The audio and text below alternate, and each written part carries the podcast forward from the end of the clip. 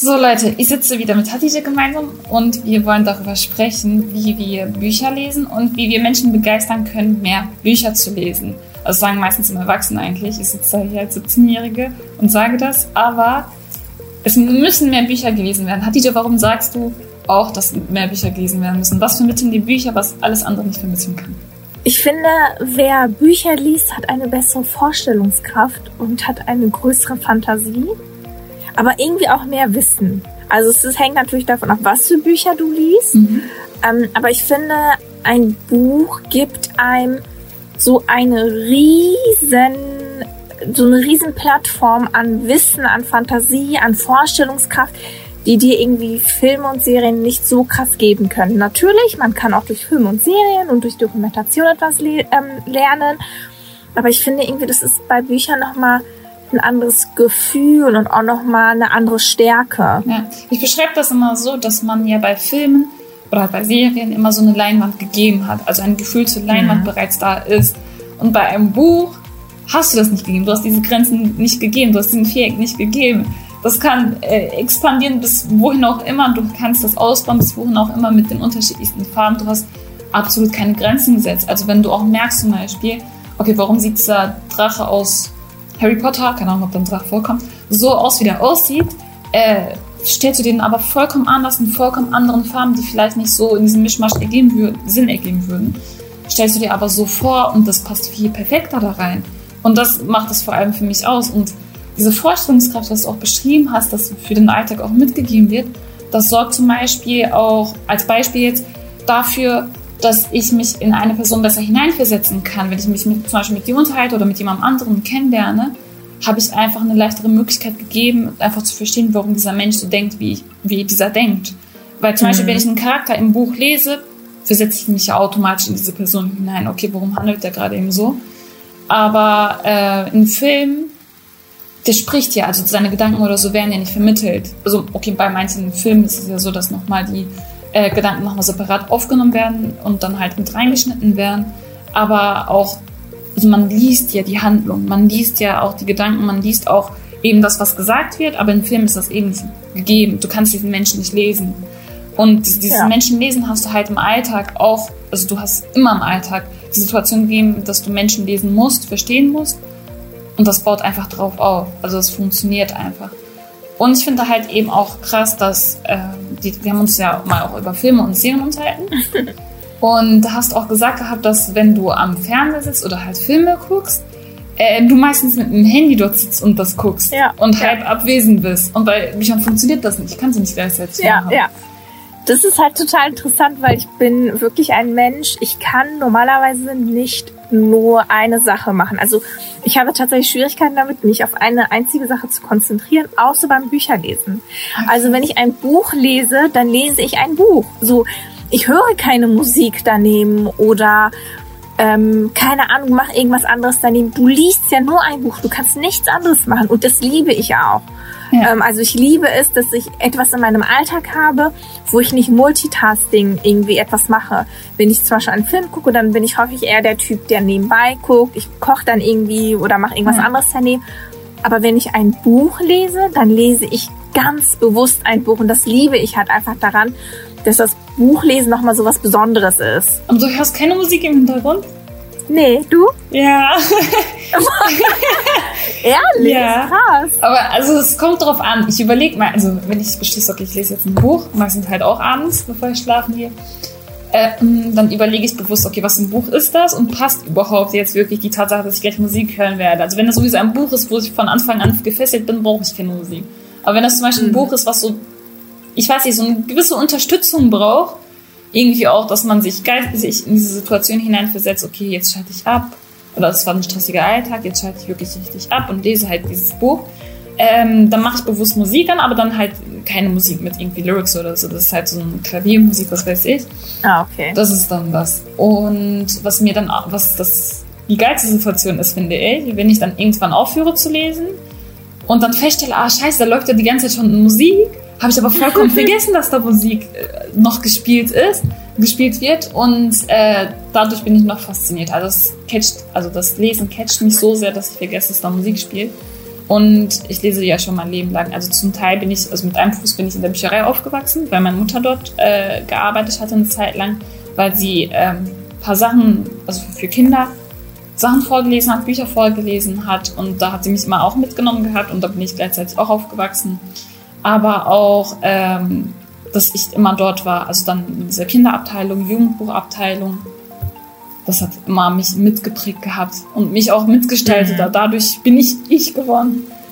Witzig, das war bei mir tatsächlich auch so ein bisschen ähnlich. Also meine Mutter hat nicht im, äh, in der Bibliothek gearbeitet, aber wir hatten da, wo meine Eltern wohnen, das war so eine kleine Vorstadtbibliothek quasi. Mhm. Also es ist nicht die große Bibliothek, es gibt ja immer eine Stadtbücherei, aber es war so eine kleine Vorstadtbücherei, würde ich sagen. Und wir waren jede Woche dort und haben jede Woche immer eine Tüte voll Bücher immer ähm, mitgenommen nach Hause. Also wir haben sie ausgeliehen. Und irgendwann kamen wir an den Punkt, wo es keine Bücher mehr gab. Also weil, wie gesagt, es war halt auch eine kleine Bibliothek.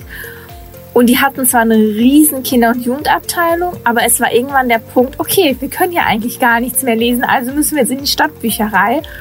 Und äh, meine Schwester und ich, wir haben jede Woche, sind wir immer da hingegangen und haben uns alle Bücher, alle Bücher angeguckt. Und ganz am Anfang durften wir nur in die Kinderabteilung. Und irgendwann, immer je älter war als sie, durfte ich dann in die Jugendabteilung. Und sie ist dann immer mitgekommen und hat immer geguckt, ach, guck mal, krass, was für Bücher hier sind. Also es war so für uns voll der das war so ein Event irgendwie. Ja, das war also richtig Luxus. Also genau das ja. habe ich auch, mit, also bei mir auch mitbekommen. Bei uns war das die Stadtbücherei. Ich habe zwar schnell bemerkt, okay, die Bücher in der Kinderabteilung sind durchgelesen. Und dann wechsle ich zur Jugendbuchabteilung. Und dann war das so richtig krasses Gefühl, als hätte man so ein riesen Geschenk bekommen. Mhm. So, hier sind noch mehr Bücher, weil man war traurig, okay, diese Bücher habe ich alle durchgelesen. Und dann ist dann noch mehr Bücher und dann geht es halt ein paar Stufen. Also bei uns sind es ein paar Stufen, die das, das abtrennt von der Erwachsenenabteilung, da halt die normalen Bücher, normalen Bücher sind. Ähm, und dann geht man die paar Stufen her und sieht, okay, da sind noch mehr Bücher und man fühlt sich so richtig geflasht und man, man fühlt sich einfach reich. Also ich weiß nicht, wie ich das beschreiben ja, ja, soll. Ja. Aber ich muss auch sagen, dieses Gefühl in einer Bibliothek ist ein Gefühl, was ich unglaublich vermisse. Also zum einen natürlich wegen Corona. Ja ähm, und bei mir war es, also wenn ich mir so mein Leben anschaue, dann gab es immer eine Phase, wo es immer eine Bibliothek gab. Als ich halt ein Kind war, war es diese Vorstadtbibliothek. Ähm, diese kleine, ich weiß noch genau, wie die aussah, die gibt es auch teilweise. Also die haben die teilweise extrem umgebaut. Aber das ist so meine Kindheit. Und in meiner Jugend bin ich dann tatsächlich auch in die Stadtbücherei häufig gegangen, weil ich dort Nachhilfe bekommen hatte. Und ich war auch dort jede Woche. Und dann, als ich halt älter wurde, dann die Bibliothek an der Uni. Und ich habe mir zwar auch an der Uni extrem viel ausgeliehen, weil ich das halt musste wegen meinem Studium, mhm. aber ich mochte es auch einfach dort zu sein. Also dieses yeah. Gefühl, in einer Bibliothek zu sitzen, einfach mal sich umzuschauen und vielleicht machst du auch gar nichts, aber vielleicht machst du auch etwas. Ich finde, das ist so ein Gefühl, was mir zum Beispiel aktuell in meinem Leben extrem fehlt. Also gerade wegen Corona kannst du halt gar nicht mehr dahin. Und seitdem ich auch aus der Uni raus bin, hatte ich nicht nochmal die Möglichkeit, in eine Bibliothek zu gehen. So. Ähm, aber das ist halt so ein Gefühl, das kann man irgendwie gar nicht beschreiben, oder? Ja, also bei uns, ich weiß nicht, wie das bei euch war in der Stadt, aber in Gladbeck ist die Stadtbücherei, also bei uns die Stadtbücherei Gladbeck, ist der Treffpunkt gewesen für Jugendliche tatsächlich. Also da, waren, mhm. da war so ein ähm, Panoramafenster waren da und da waren dann Sitzplätze und man, also Gruppentische und so weiter, wo man sich einfach hinsetzen konnte und lesen konnte, lernen konnte. Oder manchmal hat man sich auch hingesetzt, obwohl das verboten war und hat dann einfach nur Chips gegessen oder so, hat sich aber mit Freunden unterhalten. Weil in Gladbeck keine andere Möglichkeit gegeben ist, sich zu treffen. Es gibt kein Café, wo man sich einfach freiwillig trifft. Deshalb war das die Stadtbücherei gewesen. Man hat sich getroffen und zusammen noch gelernt und auch gegessen ab und zu. Ähm, und durch Corona ist alles weg. Also vor allem jetzt, ich mache ja Abitur mittlerweile und äh, dadurch, also ich weiß nicht, wie ich lernen soll. Also mhm.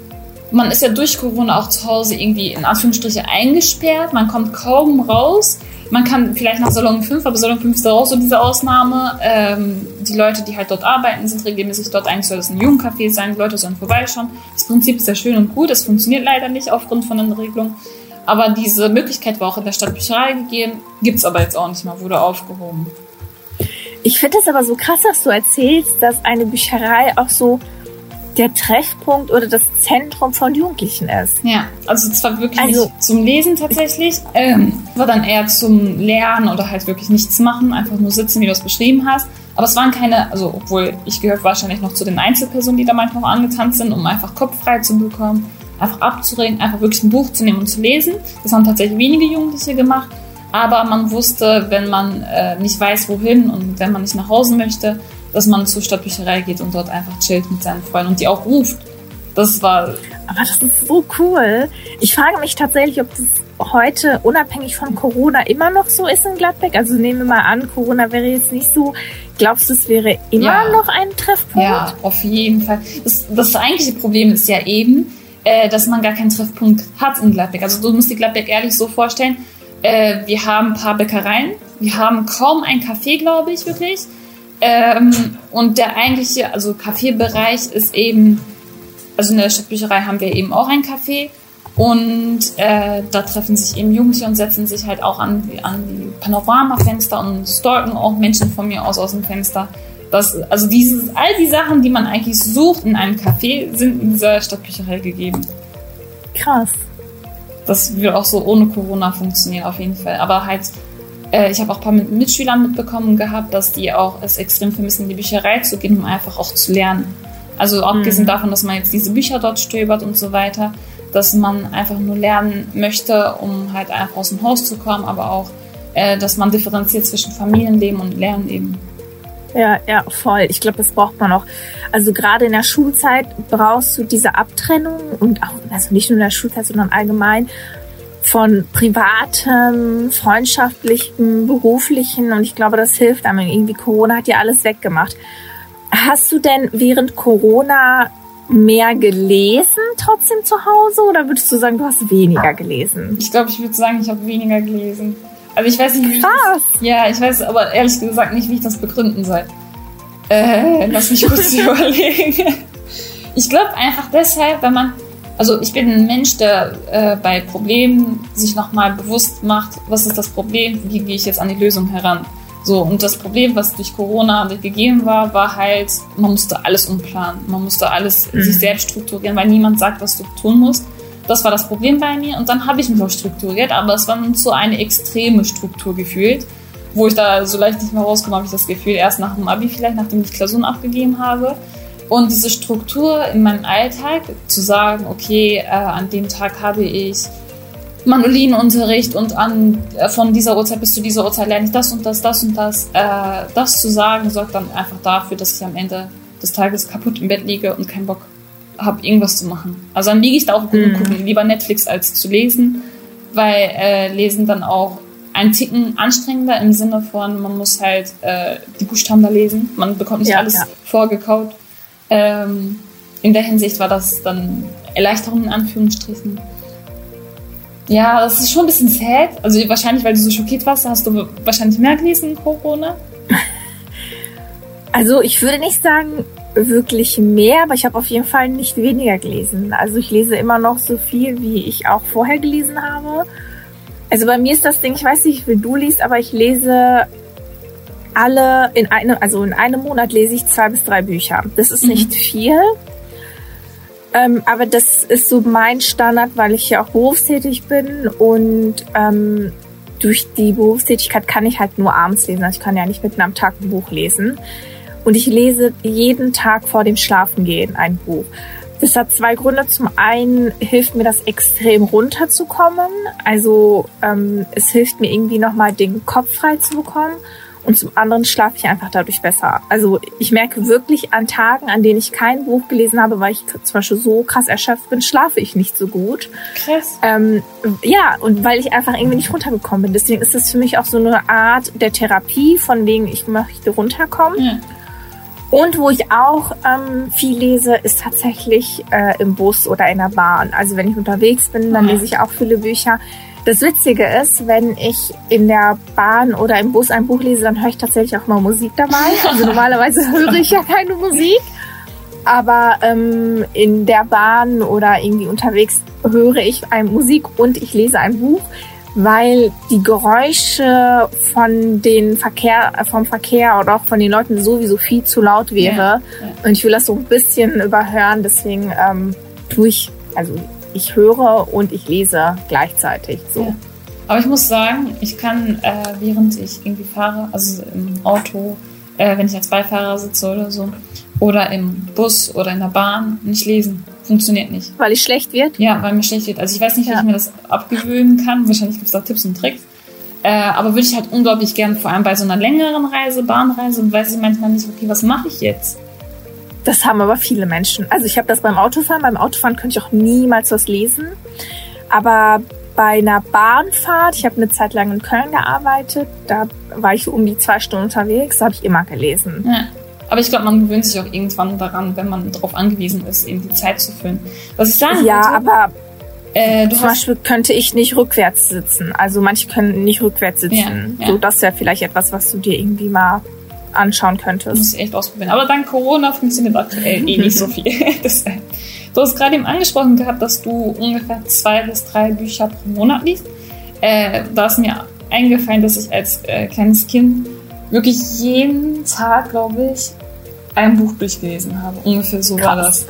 Äh, und das war für mich normal. Also ich habe nie verstanden, warum das niemand anderes macht. Ich wurde immer so eingestellt, als wäre ich so ein Alien, als ich das gesagt habe. Aber es war halt für mich absolut normal. Das war wirklich so, dass ich zweimal die Woche oder so in der Bücherei war und damit so ein riesen Stapel dann rauskam an Büchern und äh, die Leute, die da halt eben saßen und das eingescannt haben, haben mich auch schon sehr schief angeguckt gehabt und äh, glaube ich wollten am liebsten sagen, okay, nimm mal ein bisschen weniger Bücher mit, weil es gibt noch andere Leute, die Bücher mitnehmen wollen. Äh, mein Beutel war dann schwer, meine Tasche, mein Schulrucksack war dann schwer, wenn ich keinen Beutel mitgenommen habe. Aber es wurde halt immer weniger und ich vermisse es unglaublich, äh, mehr zu lesen. Aber ich glaube, das Problem ist irgendwie auch, äh, dieser Übergang zwischen äh, Kinderbuchabteilung und Jugendbuchabteilung ging halt relativ glatt, hat funktioniert und äh, hat, also da war keine Störung, das gesagt hatte, also gefühlt das Gefühl gegeben hatte, äh, dass das weniger spannend ist. Aber dieser Übergang von Jugendbuchabteilung zur Erwachsenenabteilung äh, war dann halt einfach extremer. Das war so, man wurde irgendwie reingeschubst, also man wollte halt natürlich weiterlesen und Jugendbuchabteilung war alles ausgelutscht gewesen. Und man wollte in der Erwachsenenabteilung noch mehr Bücher haben, aber plötzlich zu viel gegeben. Da war plötzlich, mhm. ähm, keine Ahnung, die unterschiedlichen Genren in massenweise Vielfalt war dann da und man wusste nicht, okay, was lese ich jetzt? Äh, und genau der Punkt, sich damit zu beschäftigen, okay, von welchem Autor lese ich was und vor allem als Jugendlich, als äh, junger Jugendlicher dann zu entscheiden, okay, äh, welche Bücher fesseln mich. Dann habe ich dann scheinbar falsche Bücher ausgewählt, die mich nicht so gefesselt haben. Ah, wurde ich dann kälter dem Lesen gegenüber. Ist schwierig wenn du ein Buch auswählst, wo du dann irgendwie merkst, okay, das ist nichts für mich, liest du das zu Ende? Ich glaube, also früher zum Beispiel, äh, ich habe früher Bücher nie gekauft. Ich habe früher Bücher nur ausgeliehen. Also das ist eine perfekte Möglichkeit eigentlich. Hast, hattest du einen Bücherausweis, hattest du die gesamte Bücherei in der Tasche gefühlt, konntest du regelmäßig rein und mhm. raus. Äh, die Bücher, die dir nicht gefallen haben, also obwohl früher habe ich, glaube ich, die Bücher trotzdem durchgelesen, weil ich wusste, okay, ich bin nicht mehr auf die angewiesen. Ich gebe die irgendwann zwar auch ab, aber habe ich halt das Buch gelesen. Und äh, dann irgendwann kam ich dazu, Medimobs gibt es ja, wo halt relativ günstig man Bücher kaufen kann. Und dann habe ich mich da einfach mal umgesehen gehabt durch eine Empfehlung äh, von einer Bekannten von mir. Und dann habe ich einfach so, bin ich so ein Shopping-Wahn, was Bücher angeht, äh, verfallen. Habe ich ganz viele Bücher äh, bestellt gehabt, kam dann ganz viele an. Und bis heute habe ich noch nicht alle Bücher durchgelesen. Ist, ich glaube, das ist jetzt mittlerweile auch zwei Jahre her, dass ich diese Bücher bestellt habe. Das waren 30 Bücher oder so. Ähm, 20% davon habe ich noch nicht gelesen. Einfach deshalb, weil ich das aufgeschlagen habe und dachte, okay, was ist das? Was ist das für ein Schreibstil? Was ist das für eine Story? Komme ich nicht mit klar. Hm. Äh, beiseite gelegt, da liegen halt immer im Bücherregal. Und allein die Tatsache, dass da Bücher in meinem Bücherregal sind, die ich nicht gerne lese, sorgen dafür, sorgen einerseits für Gewissensbisse, zu sagen, okay, warum lese ich so wenig? Und diese Gewissensbisse sorgen dann dafür, dass ich noch weniger lese. Irgendwie habe ich das Gefühl, es ist ein Teufelskreis. ein Teufelskreis, oh nein. Aber ich muss auch ehrlich sagen, ich finde, es geht beim Buchlesen gar nicht darum, viele Bücher zu ja. lesen, sondern eher darum, gute, qualitative Bücher zu lesen. Also ich bin auch zum Beispiel der Typ, wenn ich mir ein Buch ausgeliehen habe oder gekauft habe, also ich leihe mir sowohl Bücher aus als auch zu kaufen, ähm, und mir das Buch nicht gefällt, dann lese ich es nicht zu Ende, weil ich mir dann auch denke, naja, ich habe ja zum einen nicht so viel Zeit und zum anderen möchte ich auch tatsächlich qualitative Bücher lesen. Also mir ist zum Beispiel der Anfang eines Buches enorm wichtig. Also das wirklich die erste Seite, die muss top sein. Krass. Ich habe doch echt hohe Ansprüche. sobald die erste Seite, sobald die erste Seite mich nicht packt, also bei einem Roman zum Beispiel, lese ich dieses Buch nicht zu Ende. Ähm, weil ich dann Schwierigkeiten weißt, was mich am meisten triggert inhaltlich bei Büchern? Sorry, dass ich unterbrochen habe, das ist mir eingefallen äh, nämlich Prologe. Mich stören Prologe am Anfang von Büchern. Was suchen da Prologe? Ich würde die auch nie lesen. Das ist so anstrengend. Also warum machst du das? Auch zum Beispiel, wir haben uns gerade eben auch über Fitzek unterhalten gehabt. Jetzt Flugangst lese ich. Das ist auch ein Prolog. Also zwar unglaublich gut geschrieben, keine Frage. Und ich lese immer noch und will das auch durchlesen. Aber einfach faktisch, dass da Prolog steht. Warum? Warum? Hast du mal von Markus Zusage der Joker gelesen? Nicht gelesen, nein. Also von dem, also von dem Autor habe ich vieles gelesen, aber das nicht, nein. Der hat äh, der Joker, das ist ähm, ein Jugendbuchroman. Und in der allerersten Szene, wirklich die, der erste Satz, die ersten zwei Zeilen, die sind so gut geschrieben. Er sagt so, wirklich so sinngemäß, das ist ein Banküberfall, es ist eine Szene. Und er sagt, aus der Ich-Perspektive des Protagonisten, der Bankräuber weiß, dass er dumm ist. Wir wissen, dass er dumm ist. Alle wissen, dass er dumm ist. So. Und dann erzählt er diese Absurdität, dass dann ein Typen kommt, versucht die Bank auszuräumen, eigentlich total viel zu dumm ist. Und das erwarte ich von einem Buch.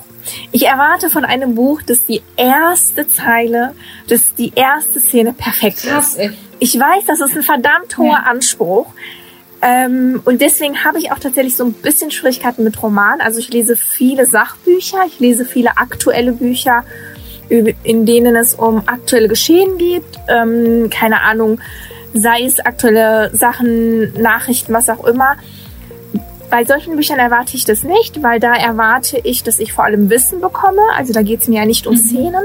Aber wenn ich einen Roman lese, dann muss dieser Roman die erste Szene muss perfekt sein. Und wenn ich ein Buch lese, wo die erste Szene nicht perfekt ist, dann lege ich es wieder weg. Also ich lese es dann nicht, ich pack's dann wieder ich weg. Glaub, hm. ah, krass. Bei mir ist das nämlich so, dass äh, du hast die erste Szene beschrieben, dass die, also wirklich allererste Szene jetzt bildlich beschrieben, perfekt sein muss.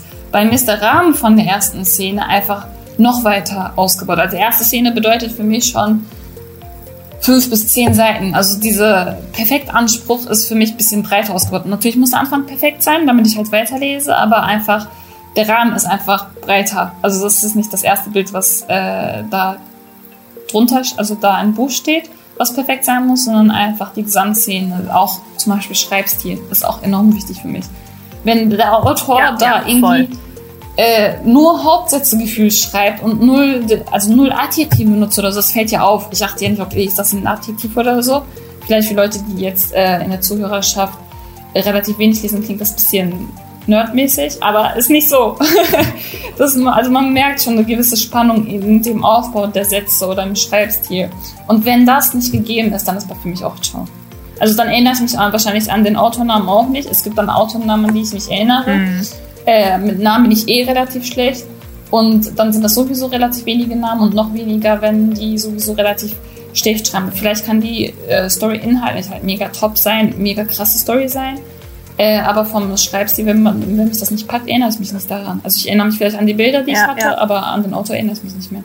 Bei mir muss auch ehrlicherweise der Schreibstil passen. Also ich habe zum Beispiel auch Autoren, von denen ich mehrere Bücher lese und wo ich einige Bücher richtig gut finde und einige Bücher nicht so gut, obwohl eigentlich der Schreibstil derselbe ist. Also zum Beispiel äh, mag ich eigentlich die Autorin Cecilia Ahren, also die macht so ganz klassische Liebesromane mhm. und ich lese sowas selten, aber manchmal habe ich einfach Bock ja. auf so einen Liebesroman. Und eigentlich mag ich die Bücher von Cecilia Ahren, aber trotzdem hat sie auch ein paar. Ich habe zum Beispiel letztens eins gelesen, ich habe es wirklich direkt weggepackt, ähm, weil die Geschichte einfach nicht gepasst hat, obwohl ich ihren Schreibstil eigentlich total mag. Ähm, und das habe ich bei vielen Autoren. Es gibt einen Autor, der, ich habe gerade seinen Namen vergessen, aber der hatte, ähm, der ist voll oft Spiegel-Bestseller. Der hatte ein Buch, das hieß ähm, der ähm, Rentner, der irgendwie aus, oder der Hundertjährige, der aus dem Fenster stieg und verschwand. Mhm. So. Das Buch habe ich gelesen und ich fand es grauenhaft, wirklich. Also der Schreibstil. Ich dachte, oh mein Gott, was ist das? Er beschreibt jede einzelne, jedes einzelne Detail und das hat mich yeah, so aufgeregt, das hat mich so aggressiv gemacht. Und dann habe ich aber nochmal ein Buch ähm, von ihm eine Chance gegeben und zwar das Buch heißt Die Analphabetin, die lesen konnte. Nee, genau, die Analphabetin, die rechnen konnte. Sorry, so, so heißt das Buch. Und ich fand, obwohl der Schreibstil immer noch derselbe ist, das Buch so, so, so gut. Ich habe mich kaputt gelacht, als ich dieses Buch gelesen habe, wirklich. Ähm, obwohl er trotzdem immer noch alles so detailliert beschreibt. Aber manchmal macht es auch irgendwie die Geschichte ja. aus. Also manchmal muss auch die Geschichte passen, aber auch der Schreibstil. Und ich kann, deswegen gebe ich häufig Autoren nochmal eine Chance, weil ich halt gemerkt habe, dass nur weil ein Buch von einem Autor schlecht war, es nicht bedeutet, dass das andere Buch oder andere Bücher von ihm auch schlecht sein müssen, für mich mhm. persönlich. Ne? Das ist ja immer so eine individuelle Sache. Deswegen lese ich häufig Bücher von, ähm, mehrere Bücher von einem Autor. Ich hatte zum Beispiel von Markus Zusak, hatte ich, der hat ja auch die Bücher Diebin mhm. geschrieben. Ich hatte noch ein anderes Buch von ihm gelesen. Ich habe jetzt aber den Namen vergessen. Und ich hätte mich so gefreut, weil ich eigentlich, und ich liebe, liebe Joker von äh, Markus Zusak. Und dann habe ich ein anderes Buch von ihm gelesen und dachte, oh mein Gott, was ist das? Und ich habe es direkt zur Seite gelegt, obwohl er eigentlich ein Bestseller-Autor ist. Also der ist so ein krasser Autor. Ja.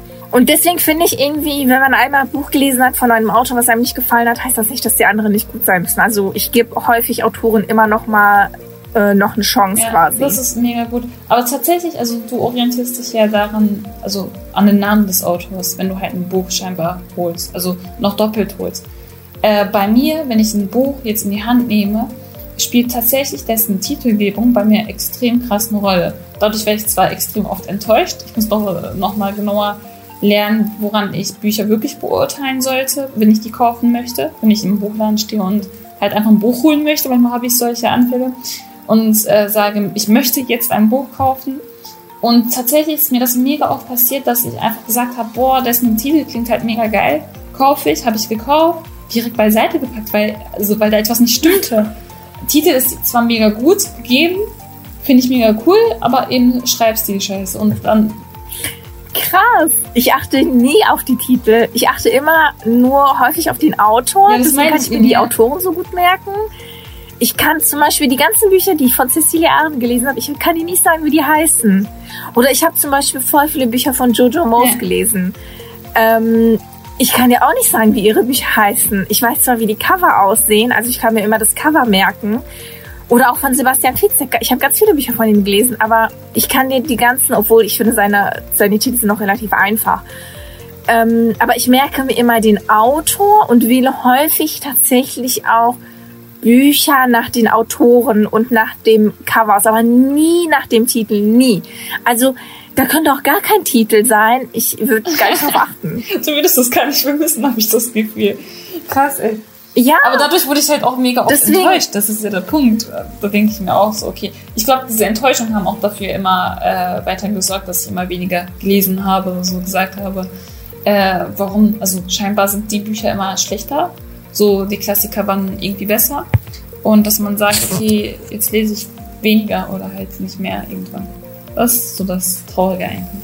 Ja, also ich muss auch ehrlich sagen, ich finde, wir müssen allgemein viel mehr Bücher, aber viel mehr qualitative Bücher lesen. Also ich finde, nur weil man, weil manche Menschen einen Monat äh, nur ein Buch lesen oder in einem Jahr nur ein Buch gelesen haben, heißt das nicht, dass sie keine Bücher lesen. Ich finde, jeder muss da für sich selber irgendwie einen Rhythmus finden. Und ich finde, es geht vor allem darum, qualitative Bücher zu lesen. Also das können Romane sein, das können Psychothriller sein, aber es muss für einen selbst ein gutes Buch sein. Und nur ein Buch zu lesen, um ein Buch gelesen zu haben, ist meiner Meinung nach irgendwie der falsche ja, Ansatz. Vollkommen. So. Also ich versuche wirklich Bücher zu lesen, die mir gefallen, wo ich den Inhalt gut finde. Ich lese ab und zu Liebesromane, ich lese ab und zu ähm, Psychothriller, äh, häufig lese ich Sachbücher Ähm, aber ich lese nie ein Buch, worauf ich keinen Bock habe, nur weil ich sagen möchte am Ende, ach ja, ich habe ein Buch gelesen. Das so. bringt dir auch nichts. Also was hat dir das gebracht? Du regst dich am Ende dann mehr über ein Buch auf, als dass du dich darüber gefreut hast. Aber ich glaube, also ich frage mich ehrlich gesagt, äh, wie einfach Jugendliche untereinander, also Jugendliche, die halt sowieso gerne lesen, dann weitere Jugendliche einfach motivieren, auch zu lesen. Ich frage mich, ob dieses Bücherschenken einen Sinn ergibt. Hast du mal Bücher, also als Geschenk ein Buch gegeben und gesagt, okay, als das als Taktik genutzt, dass dieser Mensch mir liest? Also ich habe das schon ein paar Mal gemacht, deshalb frage ich. Also ich verschenke super, super oft Bücher. Ich äh, bekomme auch immer sehr, sehr, sehr viele Bücher geschenkt. Also letztes Jahr zu meinem Geburtstag habe ich nur Bücher geschenkt bekommen. Ich muss auch ehrlich sagen, das war ein asozialer Move von mir, weil ich habe nämlich auf meiner Wishlist auf Amazon super viele Bücher. Und ich habe einfach den Leuten meine äh, Amazon-Wishlist okay. geschickt, habe gesagt, ihr Leute, spricht euch einfach untereinander ab, aber ich möchte Bücher geschenkt haben, weil ich mag es nicht, wenn man mir unnötigen Shit schenkt, so. Also schenkt mir was Vernünftiges. Deswegen hatte ich zum Beispiel die letzten, wirklich letztes Jahr und davor das Jahr fast nur Bücher zum Geburtstag geschenkt bekommen. Und über Bücher freue ich mich auch immer am meisten. Und ich schenke auch viele Bücher. Das liegt aber, glaube ich, zum einen daran, weil meine Freunde und den Leuten, denen ich so zum Geburtstag irgendwas schenke, die lesen auch viele ja, Bücher. Richtig, Also ich habe eigentlich wenig Menschen in meinem Umfeld, die gar keine Bücher lesen oder die nichts damit anfangen können. Aber wenn ich zum Beispiel jetzt eine Person hätte, von der ich weiß, okay, sie liest keine Bücher, würde ich, glaube ich, nicht ein Buch schenken. Zumindest nicht zum Geburtstag, weil ich mir dann denken würde, na ja, die würde es vielleicht eh nicht lesen, es würde nur rumliegen, das Buch. Und mir ist irgendwie wichtig, wenn ich etwas schenke, dass es auch was Sinnvolles ist für diese Person. So. Also es gibt zum Beispiel auch voll viele Menschen, die ähm, hören super gerne Podcasts. Man kann ja auch zum Beispiel, und es gibt ja auch Bücher ähm, als Hörspiel, man kann zum Beispiel auch irgendwie einen Gutschein kaufen für Hörspiele oder so. Also es muss ja nicht unbedingt sein, dass du was lesen musst, aber es ist zumindest schön, dass man diese Geschichte mal gehört hat. So, und das wäre jetzt zum Beispiel auch eine Möglichkeit. Du hast jetzt von Alternativen von Büchern gesprochen. So als letzte Frage, glaubst du, dass es Bücher immer und ewig geben wird oder dass die irgendwann weg sein werden?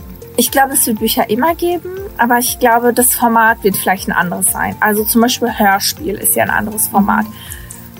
Vielleicht wird es irgendwann in Zukunft andere Formate geben, ich weiß es nicht. Ähm, ich glaube aber schon, dass es immer Geschichten geben wird. Es wird immer Menschen geben, die eine Geschichte schreiben werden, die ihr Wissen teilen werden. Auf welche Art und Weise weiß ich nicht, aber das wird es immer geben. Das war sehr Schlusswort, das war sehr schön. Vor allem Geschichten kann ja auch jeder Mensch erzählen. Jeder hat also seine eigene Geschichte zu erzählen. Deshalb nehmen wir auch Podcast auf. Aber dann auch darüber zu sprechen, dass es wichtig ist, Geschichten eben zu lesen.